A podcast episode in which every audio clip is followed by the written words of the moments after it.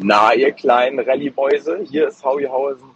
Ich bin heute erneut leider nicht mit im Studio beim Grissi. Das ist schade für euch natürlich. Für mich ist es noch viel schade. Ich hätte ihn heute so gerne in den Arm genommen und mit ihm über die letzten Etappen der Rallye Dakar gesprochen. Aber ey, was soll man machen? Dieser Reisebus, in dem ich sitze, der von Österreich nach Deutschland fährt, apropos Österreich, dazu habe ich gleich noch ein bisschen zu sagen.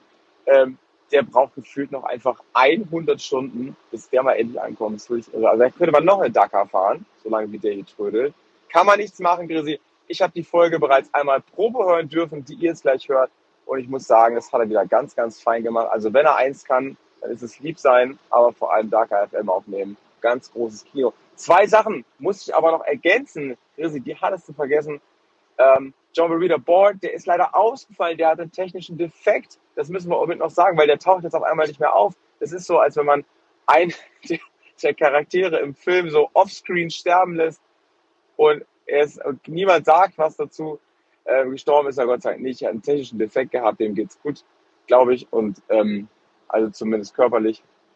Und da muss man leider auch sagen, dass Mason Klein raus ist der ist ja wirklich ein geiles Ding mit seiner Gruppe gefahren bisher, hat ähm, ein sehr gutes Tempo gemacht, Speed gehabt, aber auch da hat ein Defekt dafür gesorgt, dass er nicht mehr dabei ist. Das ist schade, schade, schade.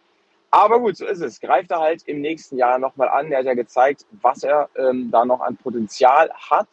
Und in dieser Folge, ich habe ja eben schon gesagt, ich fahre von Österreich nach Deutschland, geht es um einen Österreicher im Fokus, um einen Österreicher, der einen Rekord aufgestellt hat, der noch erfolgreicher ist, als sogar wir gedacht hätten, und wir sind schon immer sehr, sehr optimistisch, der einfach im Moment die Dakar seines Lebens fährt und ähm, damit zeigt, was bei ihm noch alles so zukünftig gehen wird. Und wir hoffen einfach so sehr, dass er nicht vergisst, wo seine Wurzeln sind, nämlich bei Radio Dakar FM, eurem Rallye-Podcast im Internet mit Grisi, mit Howie und mit euch. Ey, ich wünsche euch richtig viel Spaß mit der Folge und melde mich dann hoffentlich aus dem Studio nach dem Off-Day wieder. Und ey, verlasst euch drauf, wir haben noch solche Schmankerl direkt aus der Wüste, direkt aus dem Biwak für euch. Mann, Mann, Mann. So, hier kommt das Intro. Jetzt geht's los. Peace. Radio Decker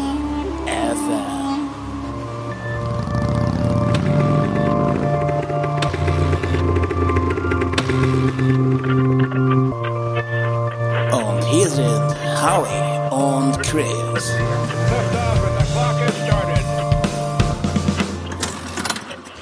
Ja, liebe Dakar FM-Freunde, und wie ihr es gerade gehört habt, von Howie angekündigt, der noch on the road unterwegs ist, direkt hier ins Dakar FM Studio. Und heute geht's natürlich ganz klar um Tobi Epster, die Überraschung. Na, vielleicht nicht ganz Überraschung, sondern eher so eine Art Geheimtipp, fast Geheimtipp ähm, für die Rallye Dakar 2024. Und mit dem werden wir uns nachher auch nochmal genauer und ausführlicher befassen. Bevor es soweit ist, würde ich aber sagen, gucken wir doch nochmal in die Stage 6b, also den zweiten Teil dieser 48 Stunden äh, Chrono Stage.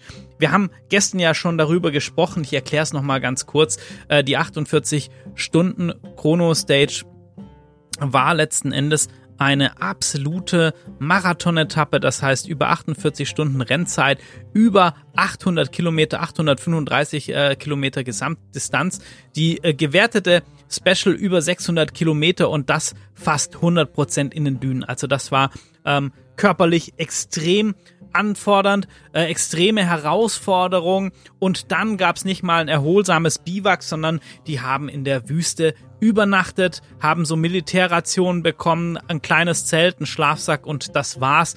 Und ähm, es gab dann verschiedene Biwakpunkte. Um 16 Uhr kam dann der Basser, die mussten anhalten, beziehungsweise den nächstmöglichen Biwakpunkt anlaufen. Und da mussten sie dann übernachten.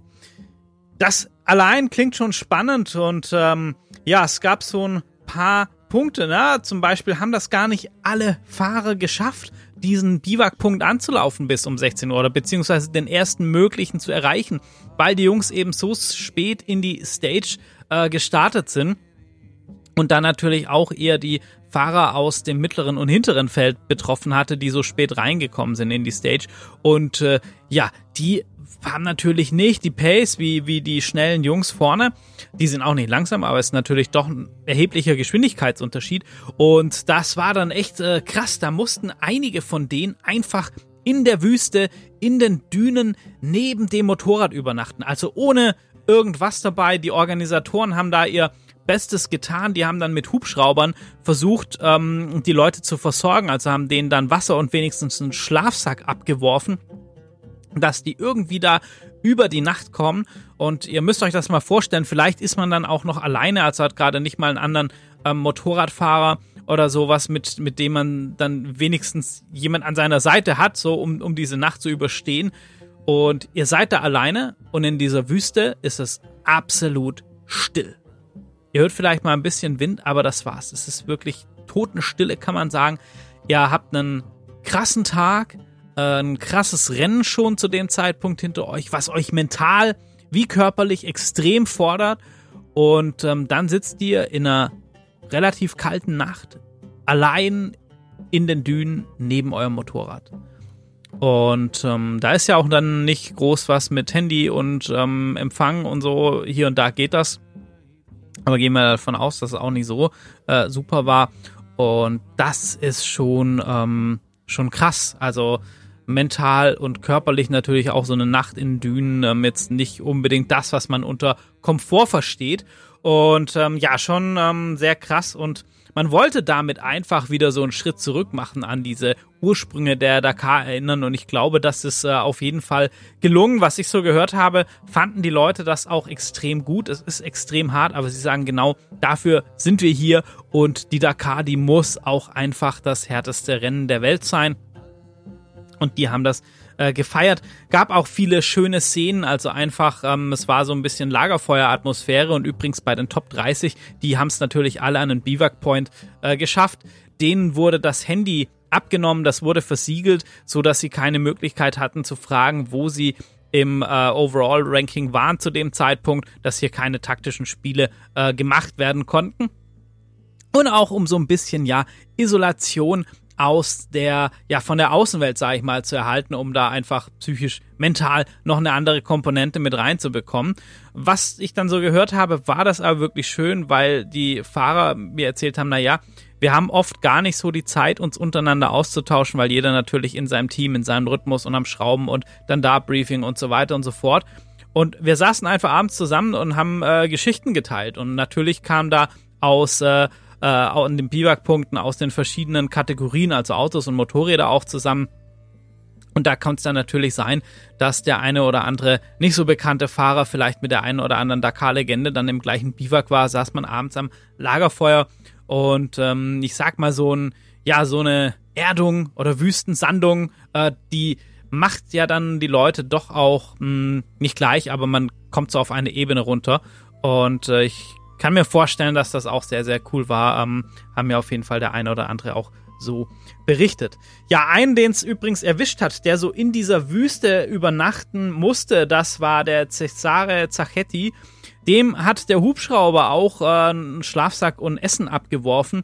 Allerdings hat er das erst dann am nächsten Morgen äh, realisiert und hat das dann gesehen. Also er hat das einfach gar nicht mitgeschnitten. Also er hat die Nacht einfach nur in seinen Klamotten geschlafen, was er so dabei hatte und hat dann wahrscheinlich sich am nächsten Tag wenigstens ein bisschen über das Essen gefreut. Und äh, ja, das ist ein Wahnsinnsabenteuer. Ich bin mit Cesare im Kontakt. Ich hoffe, wir kriegen den äh, noch irgendwie hier in den Podcast rein. Das hat heute leider nicht geklappt, auch am Rest Day. Und ähm, das wäre auf jeden Fall eine spannende Sache. Ja, wir schauen einmal aufs Endergebnis. Wie ist denn jetzt diese massive 48 Stunden Chrono Stage ausgegangen? Gewonnen hat sie Adrian van Beveren. Das ist jetzt auch gar nicht so die Überraschung zugegebenermaßen. Der Franzose gilt als Sand- und vor allem als Dünenspezialist und davon gab es reichlich auf der Stage. Also extrem hohe, vor allem sehr, sehr weiche Dünen mit massiven Abrisskanten und da hat sich Adrian van Beveren einfach ja zu Hause gefühlt, wohl gefühlt und hat hier relativ früh schon am Tag 1, also bei der fünften Etappe, ähm, das Ganze deutlich gemacht, dass das für ihn hier sehr gut läuft.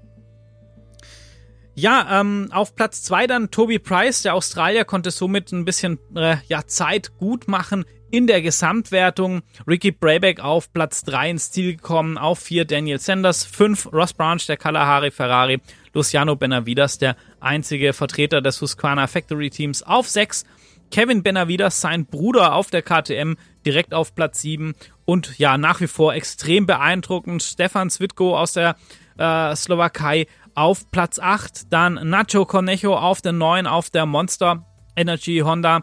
Und auf der 10 Jean-Luc Lepon vom Dust Rally Team, ein Privatfahrer, der in der Rallye 2 am Start ist. Ja, Rallye 2, Bradley Cox auf einem 13. Platz, der war unter anderem mit Nasser Alatia im Biwak, äh, Paolo Lucci auf der 11, auch noch auf jeden Fall zu erwähnen. Und um den, den es heute ganz besonders geht in dieser Folge, Tobias Epster auf Platz 21, also hier auch fast wieder in der Top 20 äh, gelandet, hat damit auch die Original bei Modulwertung in dieser Stage gewonnen, also hat jetzt von sechs Stages fünf in der Original bei Motul gewonnen. Wahnsinnige Leistung, da sprechen wir aber gleich nochmal ähm, etwas mehr drüber. Wir gucken mal ins Gesamtranking nach dieser Stage und zwar angeführt wird das von Ricky Brayback auf der Honda. Ross Branch ihm ja relativ dicht auf den Fersen mit gerade mal 51 Sekunden Unterschied. Also das ist überhaupt nichts auf der Hero. Schön zu sehen, dass Hero sich da vorne gut festsetzen konnte. Auf Platz 3 Adrian van Beveren, auf Platz 4 ähm, Nacho Cornejo, also die ersten ja, vier Plätze mit Ross Branch als Ausreicher fest in Hand von Honda. Honda hat mit dem neuen Bike da wohl echt einen guten Job gemacht, gerade in den Dünen und so muss das wohl richtig gut funktionieren. Auf Platz 5 dann Toby Price, der Australier mit 27 Minuten Rückstand auf den Führenden. Da wird's jetzt spannend. Ne? Was geht da noch in der zweiten Woche? Wie viel kann Price da noch pushen? Wann kommt der Angriff? Wie verläuft das Rennen? Das wird sicherlich nochmal ja, spannend zu sehen. Ich denke nicht, dass Toby Price da schon das Handtuch wirft und das jetzt so nach Hause fahren wird. Und äh, wird sicherlich sehr, sehr interessant. Interessante Zweikämpfe beziehungsweise Kämpfe gegen die Uhr werden wir da auf jeden Fall noch sehen. Kevin Benavidas auf der 6, dann auf 7 Daniel Sanders auf der Gasgas, Luciano Benavidas auf der 8, Stefan Zwitko auch auf äh, im äh, Gesamtranking auf Platz 9, extrem beeindruckend und dann 10 der Franzose äh, Jean-Luc Lepont auf dem Dust Rally Team, also auch hier schon ein Privatfahrer in auf Platz 10. Ja, wir gucken Bradley Cox, der ist auf dem 15. Platz und ähm, dem fehlt so circa eine halbe Stunde auf den 10. Platz. Ähm, das war nämlich so sein Ziel, das er unbedingt erreichen möchte. Also eine Top 10 Platzierung strebt er hier an und äh, mal gucken, da muss er ein bisschen angasen, muss er ein bisschen Zeit gut machen in der zweiten Woche. Das natürlich aber auch immer der Punkt, ja, wie viel riskiert man, ähm, wie viel büßt da eventuell die Qualität der Navigation ein und äh, da müssen wir mal schauen, wie das für ihn läuft, was da so sein Ziel ist. Auf Platz 21 dann unser Tobi Epster. Wahnsinn, auch in der Gesamtwertung, also kurz vor einer Top 20 Platzierung. Das ist auch nur, ja, nicht mal eine Minute, die ihm da fehlt. Auf Platz 20, Wahnsinn. Auf Platz 22, Sharon Moore, der Südafrikaner. Den kann ich euch versprechen, den werden wir hier auch in einem der nächsten Podcasts, in einer der nächsten Folgen hören. Ja, soweit mal zum Gesamtranking. Und jetzt würde ich mal sagen, jetzt äh, geben wir das mal das Zepter weiter an unseren Tobi Epster, ja der ja vielleicht noch ungekrönte geheime König dieser Dakar. Und warum ist das Ganze so? Tobi Epster ist als Rookie dabei, also sein seine erste Dakar überhaupt. Er hat schon ein paar Rallyes gefahren, hat dann natürlich Erfahrung gesammelt, hat sich auf der Abu Dhabi Desert Challenge und in Abu Dhabi beim Training gut auf dieses Terrain vorbereiten können, aber trotzdem ist es seine erste Dakar dann fährt er in der Original bei Motul, also in der Marathon- oder Malemoto-Wertung. Das heißt, keine Assistenz von außen. Er schraubt selber, er baut sein Zelt selber auf und ab und so weiter und so fort. Er schläft auch die ganze Zeit im Zelt. Also minimaler Komfort, maximaler Aufwand. Und ähm, ja, dann fährt er hier einfach ähm, sowas von souverän mit. Der kann die Pace auf jeden Fall von den GP-Riders gehen. Er kann natürlich nicht so viel riskieren, so viel pushen, weil er sich seine Kräfte viel mehr einteilen muss als die Jungs vorne. Er führt deutlich die Rallye GP-Wertung an und äh, dann äh, die Rallye GP. Entschuldigung, ja, das äh, sehen wir sicherlich in ein paar Jahren, dass er die Rallye GP-Wertung deutlich anführt. Ich meinte natürlich die Original bei Motul-Klasse mit, ja, über, über eine Stunde, knapp anderthalb Stunden Vorsprung aktuell. Das ist schon auf jeden Fall enorm, was er hier ähm, abliefert und was er zeigt. Und dann, ja, hat er was geschafft, was bisher noch kein Malemoto-Rider vor ihm geschafft hat. Und zwar auf der Stage 5. Da ist er im Gesamtwert, in der Gesamtwertung auf Platz 9 angekommen. Und es gab es noch nie, dass ein Original bei Motul, Malemoto, Marathon, Wertungsfahrer, wie auch immer ihr das nennen wollt, in die Top 10 einer Wertungsprüfung gefahren ist. Das war die absolute Premiere. Das nächste, was eine absolute Premiere war, ist, dass er damit gleichzeitig die Rallye 2 Wertung an diesem Tag gewonnen hat. Und das hat auch noch nie ein ähm, Malemoto-Fahrer vor Tobi Ebster geschafft. Wer den Podcast hier verfolgt, der weiß, dass der Tobi schon ein paar Mal bei uns zu Gast war und wir da viel über seine Karriere, über seine Ziele gesprochen haben.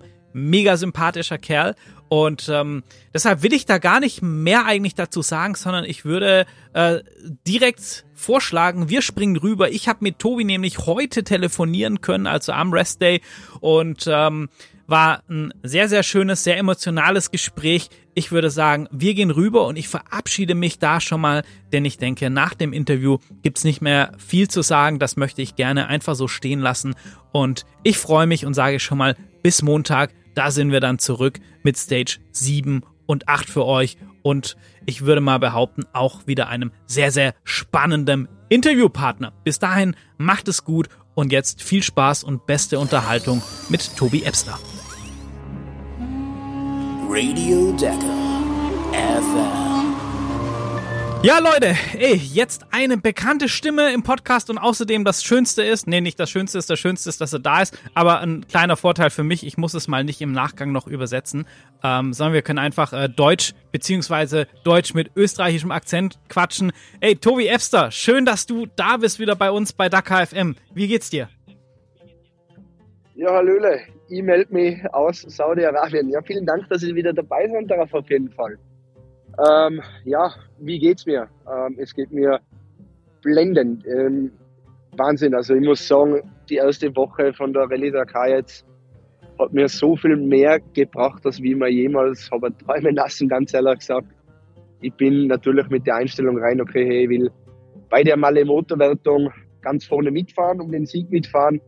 Aber was da jetzt so passiert ist die letzten Tage, also für die, die was nicht verfolgt haben, ähm, echt, echt mega. Ich muss wirklich sagen, ich bin so stolz auf mich selber, dass ich, dass ich das so hinkriege. Das hätte ich mir nie gedacht. Äh, es ist wirklich Tobi, richtig krass, was abgeht. Ich sag's dir, hier sind ganz, ganz Aber, viele ja. Leute, ganz, ganz viele Hörer sind mit Bock stolz auf dich. Und ganz ehrlich, auch Howie und ich mit unserem Dakar FM Podcast haben schon gesagt, ey geil, wir erleben und wir sind dabei und Tobi und wir haben die Konne das ist so cool, ähm, dich da so zu begleiten jetzt. Ähm, wirklich Wahnsinn und an der Stelle ähm, von Herzen Gratulation, egal was in Woche 2 passiert. Was du Woche 1 da gezeigt hast, das hat uns alle äh, schwer begeistert und schwer beeindruckt. Ja, danke. Also das muss ich wirklich sagen. Also ähm, ich habe natürlich irgendwo schon ein bisschen Druck gekriegt, aber habe den versucht wirklich auszublenden und zu sagen, okay, hey, nee, ich mach, ich mach mein Ding und ich weiß, was ich kann und ähm, habe dann direkt abgeliefert eigentlich. Mhm. Und ich glaube, am Anfang schon so um Platz 25 mitfahren aus der Malemoto-Kategorie war schon mal sehr gut. Also habe ich mir auch von einem Toby Price zum Beispiel sagen lassen oder von den anderen Fahrern, hey, wirklich Und auch noch auf, auf der ersten Dakar, ne? Von dir. Das ist deine erste Dakar, das, das muss ist ja man auch noch dazu sagen. Ja, das ist ja, das ist auch noch meine allererste Dakar. Also das ist alles komplett Neuland für mich. Das ganze Roadbook, das, das war unglaublich. Das war so kompliziert, da wirklich reinzufinden. Ich weiß am ersten Tag, ich, ich bin wirklich äh, auf einem Plateau gestanden und habe mir gedacht, was, was mache ich hier? Hm. Ich, ich, bin komplett der Newcomer, ich, ich, ich kenne mich überhaupt nicht aus und habe mich dann müssen selber bei der Nase nehmen und bin leider ab und zu echt gestürzt. Ja, Und dann an, an Tag 5 habe ich komplett zugeschlagen. Ähm, habe dann als erster Mal Motorfahrer der Geschichte eine Rallye 2 Etappe gewonnen. Ja. Und als erster Mal Motorfahrer der Geschichte bin ich in die Top 10 der Overall-Wertung gefahren mit einem neunten Platz. Also ich Wahnsinn. zum Beispiel den zweifachen Dakar-Sieger ähm, Kevin Benavides geschlagen, den Skyler Haus geschlagen, Luciano Benavides geschlagen und, und das ist schon also. Tobi, ich muss dir ich ehrlich sagen, Bin, ich habe dreimal die Website aktualisiert, das Ranking. Nicht, weil ich dir das nicht zutraue oder so, nur ich ja, hey, ist das, ist das, nee, es sind alle krass. ja, Also ich musste echt mehrmals hingucken und, und hab's dann so gefeiert. Ich habe mich so gefreut. Richtig, richtig geil. ja, voll. Also wo ich dann ins Ziel gefahren bin und die von Red Bull haben mich be bereits erwartet und, und haben dann gemeint, ähm, ja, na, war super gelaufen, halt brutal. Und dann sage ich so, ja, wie ne? Und dann sie so, ja, Zehnter, ne? Und dann ist so, oh je, Zehnter in der Male Motor ist aber nicht so super. Und dann so, nee, nee, Zehnter Overall. Und ich so, ja, wie Overall? Ja, du hast gerade mal eben den zweifachen Dakar-Sieger Kevin Benavides geschlagen. Und ich so, was? Niemals. Und brutal, also es war unglaublich. Ich bin dann die Verbindungsetappe heimgefahren und habe wirklich unter meinem Helm, Helm geschrien und, und ja und, und geil und, und du bist so super und du machst es so gut und, und das wirklich in dieser Kategorie Ja. äh, zweimal sozusagen Geschichte zu schreiben bei der ersten Rallye Dakar. Ja. Ähm, hammermäßig. Also nach der ersten Woche jetzt in der Malle Motorwertung eineinhalb Stunden vorne. Äh, bin der beste Rookie zurzeit mit knapp eineinhalb Stunden Vorsprung. Ja. In der Rallye 2 Wertung, glaube ich, liege ich auf dem sechsten oder siebten Platz. Also, und Das gesamt liege ich auf dem 21. Platz. Wahnsinn. Also, Wahnsinn. also Wahnsinn. Jetzt ist aber noch, noch eine Woche. Genau. Wobei ich wirklich vorweg, vorweg sagen muss, äh, erwartet das nicht von mir in der Woche zwei, weil jetzt muss ich das wirklich taktisch klug machen, weil im Grunde genommen ist es eigentlich bei jedem Fahrer so, dass, okay, der hat jetzt ein Hoch, am nächsten Tag fliegt er raus. Mhm. Und genau das mache mach ich nie und da nehme ich mich wirklich selber bei der Nase und sage, okay, hey, ähm, ich fahre nicht um einen Sieg in der Rallye 2 mit, dafür bin ich zu weit hinten und dafür habe ich zu viel Arbeit jeden Tag am Bike, nicht so wie die anderen Fahrer. Ja. Und dafür, darum schaue ich einfach, okay, hey, dass ich, dass ich das sicher ins Ziel bringe. Es sind, es sind noch sechs Tage, ja. Es ist noch weit, ja, aber ja, die Hälfte ist schon rum und aber nichtsdestotrotz, je- jeden Tag geht's in der Früh los mit Zelt abbauen und dann zur Verbindungsetappe fahren, auf die Stage fahren, zurückkommen, am Bike schrauben, Zelt aufbauen und alles wieder von vorne. Und Genau, das ist Physio, ja ohne Mechaniker. das, was man, was man ja nicht vergessen darf, ne, um diese, die, die meisten in der Rallye 2, die haben äh, ein Team, die haben ein Physio, die kommen ins Biwak und müssen sich um nichts kümmern und du musst wirklich alles Genau. selber machen. Ähm, also du hast im Prinzip jeden Tag die Situation, was die anderen Fahrer bei so einer Marathon-Etappe haben letzten Endes. Ähm, und Wobei, äh, da gibt's auch eine Story dazu, wenn du wissen willst. ja, unbedingt, ey. Ich, ich ja hab Bock auf jede Story. Hau raus. Wir haben ja die Marathon-Etappe gehabt. Ja. Und dabei mussten wir unsere Sachen an einen LKW abgeben, sozusagen. Habe ich gemacht. Mit dem 96er Original Malemoto Sticker drauf. Mhm. Und jetzt hat es irgendjemand verkackt und hat die Sachen in den Malemoto-Truck zurückgepackt, der was in ein falsches Fahrerlager gefahren ist. Ach du Jetzt, Scheiße. wo wir auf die, jetzt, wo wir auf die Marathon-Etappe gefahren sind, bin ich da gestanden. äh, Ja, wo, ist, wo sind jetzt meine Sachen?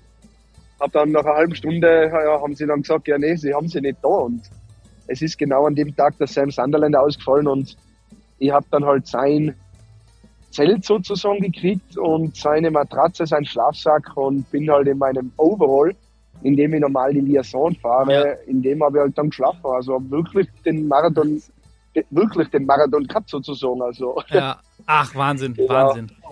Ich, ich meine, man könnte jetzt ja einfach, um das, um das positiv zu sehen, ne? du hast schon mal ähm, geschlafen wie einer von den, von den Werksfahrern und das ja letzten Endes auch dein Ziel.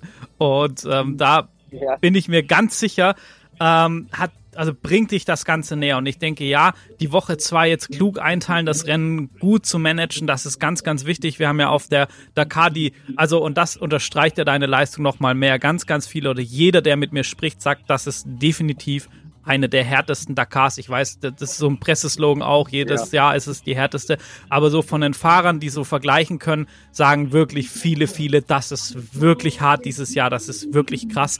Gerade auch die erste Woche mit dem Vulkangestein und allem. Und da so ähm, abzuliefern, das ist echt wahnsinnig beeindruckend, Tobi. Deshalb erzähl vielleicht mal so ein bisschen, ähm, wie, sich, wie sich das geändert hat. Ich meine, ja, wir wissen, du, du stehst ganz oft, wenn irgendwie Presse ist, steht immer dabei der Neffe von Heinz Kienigartner.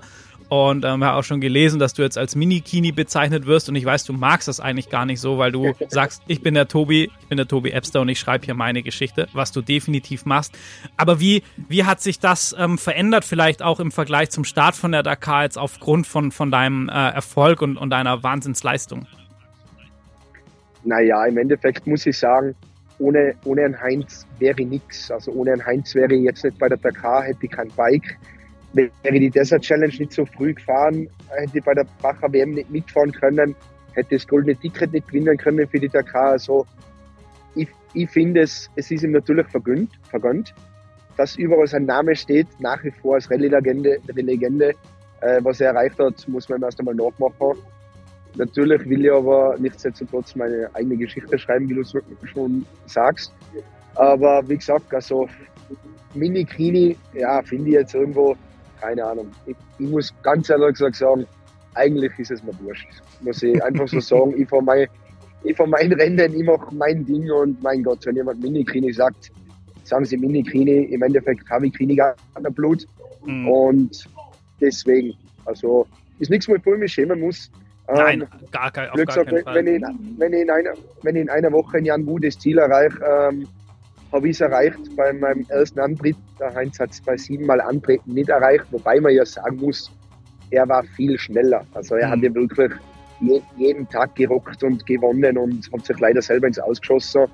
Und so will ich das aber natürlich nicht machen. Ich will finishen natürlich. Ja, ja. Das ist oberste Priorität. Und das natürlich mit einem Sieg in der Malemoto-Wertung, mit einem Sieg in der Rookie-Wertung und mit einem Top 10 Platz, sage ich mal, in der Rallye 2 Wertung und in einem Top 20 Platz in der Overall-Wertung, das wäre natürlich der Oberburn. Ja, ja. Also ich bin heute früh mit, äh, mit dem Toby Price zusammengesessen beim Frühstücker und dann habe er, hat er mich gefragt, wie es ihm läuft und so habe ich gesagt, ja, ich bin jetzt fast am 20. Platz. Ja, wie jetzt, ne? Ja, das kann er sich überhaupt nicht vorstellen, dass er alle Motorfahrer um die 20 in die Top 20 sozusagen reinfahren. Er könnte sich das nie vorstellen, ja. weil es einfach so, so hart ist.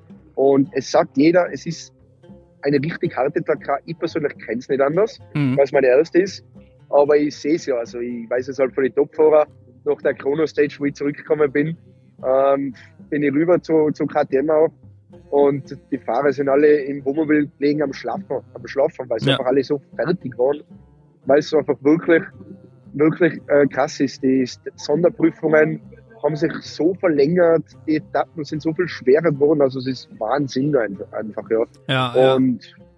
Ich habe auch gehört, dass, dass, äh, dass wirklich viele auch sagen so, ey, sie haben Blasen an den Händen und Armpump und so, was die, was die Top-Jungs normalerweise gar nicht so haben auf, auf einer Dakar.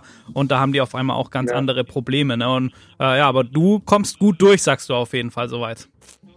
Ja, ich habe natürlich auch Blasen. Ähm, wie gesagt, ich habe leider ein, zwei Abgänge gehabt, ja. Abgänge gehabt, die waren ziemlich blöd. Ähm, vor allem bei der Chrono Stage äh, bei Kilometer 153 habe ich wirklich einen Abgang gesagt, gehabt, wo ich mir gedacht habe, okay, jetzt, das, das, das war's jetzt. Und habe mhm. davor die Etappe gewonnen, das High gehabt und das ist jetzt mein Rückschlag auf den Boden und zur Realität. Und ähm, bin mit 150 Sachen über einen Schott gebrettert und habe ein Loch übersehen im, im Staub von einem anderen Fahrer und bin dann über den Lenker abgestiegen und habe gedacht, jetzt ist vorbei. Das, das war's mit mir. Bin dann aufgestanden, habe gecheckt, ob noch alles dran ist, Motorrad aufgestanden, auf, aufgehebt wieder und weitergefahren.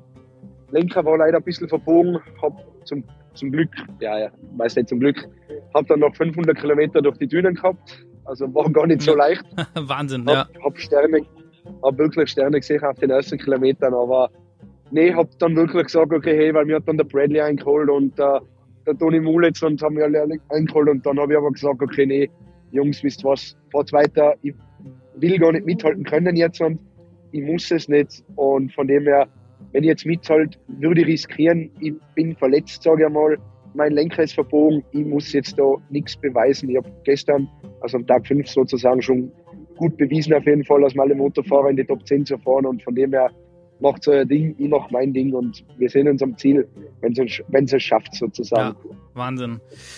Ah, Tobi, eine letzte Frage, dann lassen wir dich auch äh, wieder ja. wieder weiter. Ne? Wir wissen ja gerade bei, bei euch in der in der ähm, Marathonklasse ist ist Zeit ähm, extrem kostbar und limitiert. Ähm, was steht bei dir ja. heute jetzt noch konkret an? Musst du am Bike noch was machen? Habt ihr noch ein Briefing? Ähm, was, was stehen für dich noch für, für Punkte auf der To-Do-Liste heute und wann geht's dann ins Bett? Ich habe schon gesehen, ihr müsst morgen wieder verdammt früh raus, vier Uhr irgendwas, äh, muss das erste Bike aus dem Biwak los. Ähm, wie schaut dein Tag heute noch ja. vollends aus? Genau, also bei uns ist es jetzt sieben Uhr, Viertel vor sieben.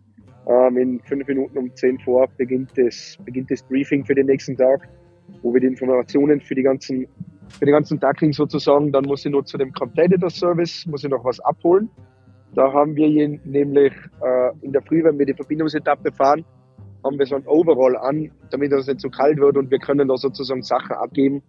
Das muss ich noch holen, dann muss ich noch die Sachen zusammenpacken, Elektrolyte, ähm, den Airbag muss ich noch aufladen, und dann um 20 Uhr ungefähr, 20.30 Uhr nehme ich meine Schlaftabletten und dann ist es zum Schlafen gehen und wie du sagst, dann geht es morgen wieder früh los. Morgen ist ein verdammt kleiner Tag mit 873 ja. Kilometern in Summe so um Ich glaube, fast und, einer der längsten auf der, auf der ganzen genau. Dakar dieses Jahr.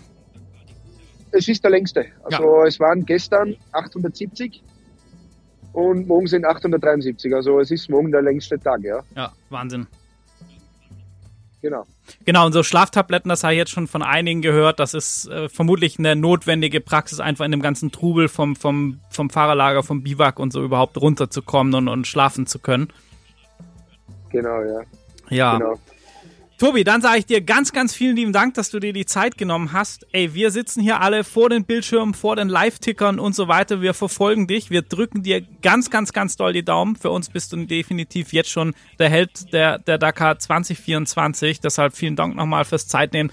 Und ähm, ich würde mich natürlich riesig freuen, wenn wir nach der Dakar ein paar Wochen noch ins Land gehen lassen und dich dann nochmal in einer ausführlichen Folge bei uns im Podcast haben und dann können wir das Ganze vielleicht nochmal zusammen so ein bisschen rekapitulieren und dann auch mal schauen, was sich da vielleicht dann schon das eine oder andere daraus ergeben hat für dich, wie es dann weitergeht. Danke auf jeden Fall, vielen Dank. Ja, das habe ich von KTM auch schon gehört, ähm, dass ich die Fahnen sozusagen hochhalte, weil so viele Augen alle auf mich gerichtet sind. Und ich versuche halt den Druck nicht an mich ranzulassen und einfach mein Rennen zu fahren und mein Speed. Ähm, deswegen nächste Woche, also ab morgen steht auf jeden Fall an, ein bisschen Tempo rausnehmen. Ich bin mittlerweile vom Tempo her richtig gut unterwegs, kann wirklich vorne mitfahren. Aber Navigation muss ja einfach mhm. schauen, dass das besser hinhaut.